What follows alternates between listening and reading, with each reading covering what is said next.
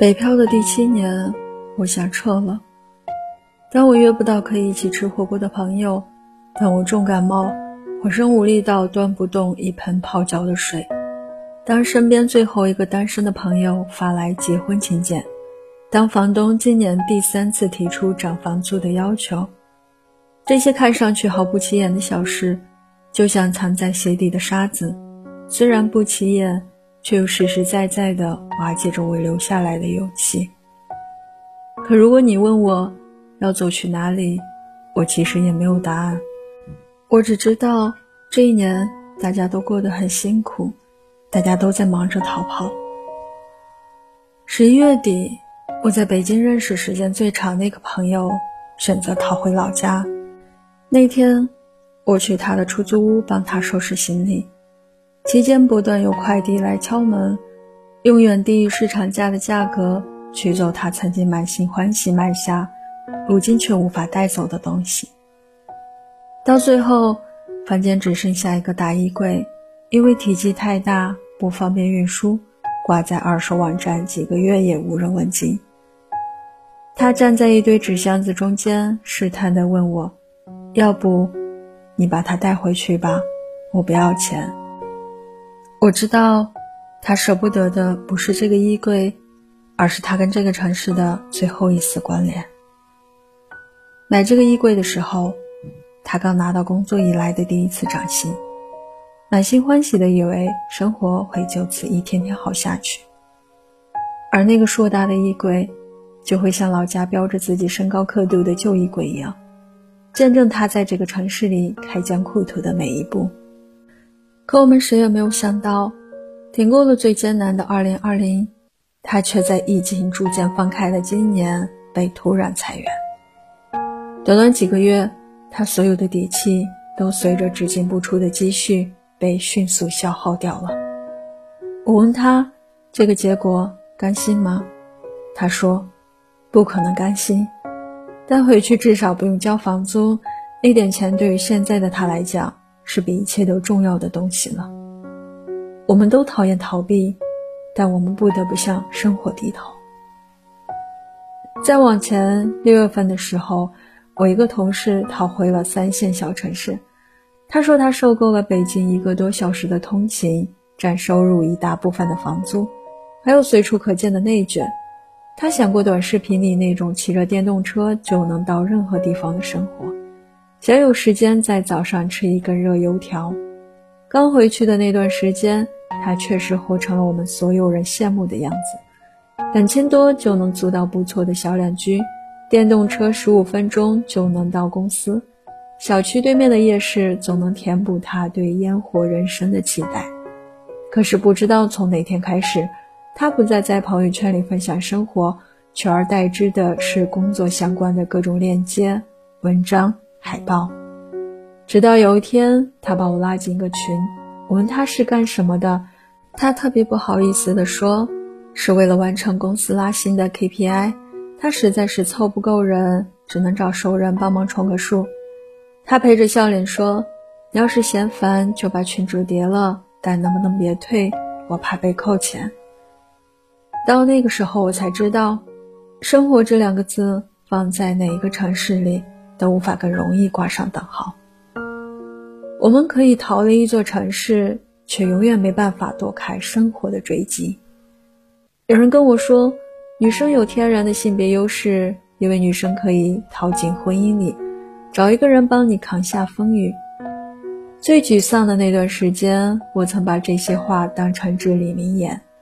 我疯狂相亲，按照大家建议的样子，用房子、收入。家庭来为自己筛选一个看上去稳妥的将来。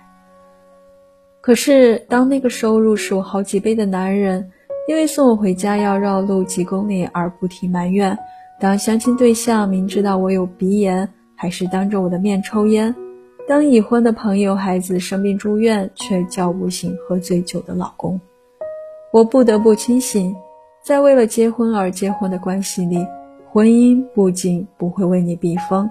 还会给我们本就漏洞百出的生活带来更多风雨。我确实讨厌眼前这个乱七八糟的生活，所以更不能任由自己从一个乱七八糟的生活里跳进另一个乱七八糟的生活中去。我真正要逃离的也不是北京这个城市，而是不敢直面困难的自己。是的，早就该明白，逃避不仅可耻，而且无用。以前的朋友开始渐行渐远，那就去交新朋友。反正所有人都是从陌生到熟悉，这个过程你经历过很多遍，没什么大不了。房租不断上涨，让你吃不消，那就做两件事：一，好好赚钱，有钱不慌；二，把这个房东换掉，重新选。北京房租是贵，但北京最不缺的就是房东。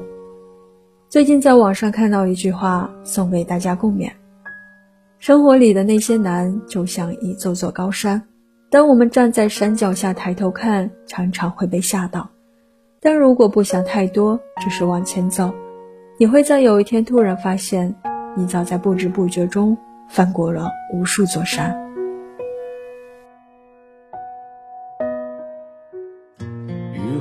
车驶来，驶过暮色苍白，旧铁皮往南开，恋人已。不在收听浓烟下的诗歌电台，不动情的咳嗽，至少看起来归途也还可爱。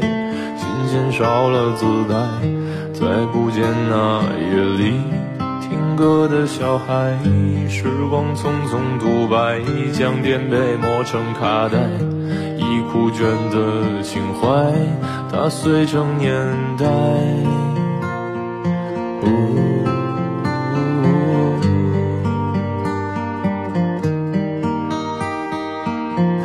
就老去吧，孤独别醒来。你渴望的，是无处停摆，就歌唱吧。眼睛眯起来，而热泪的崩坏，只是没抵达的存在。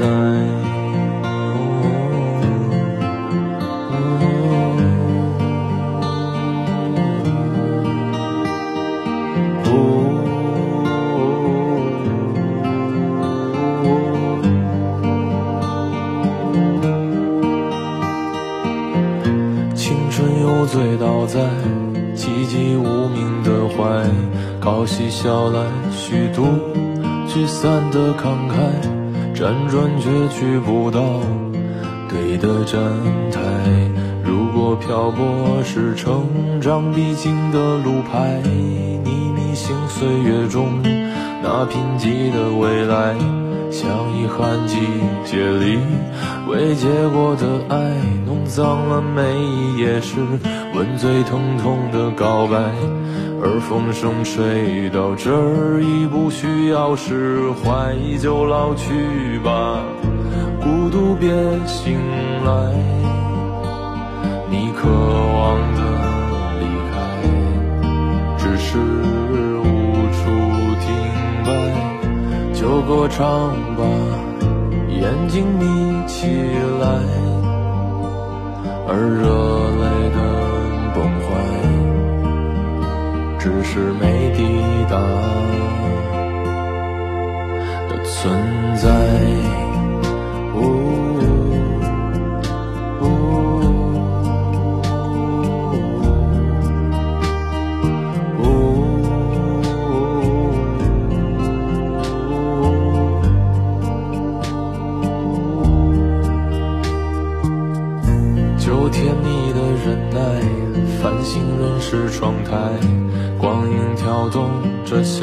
在困倦里说爱，在无谓的感慨，以为明白，梦到他的地方，竟已爬满青。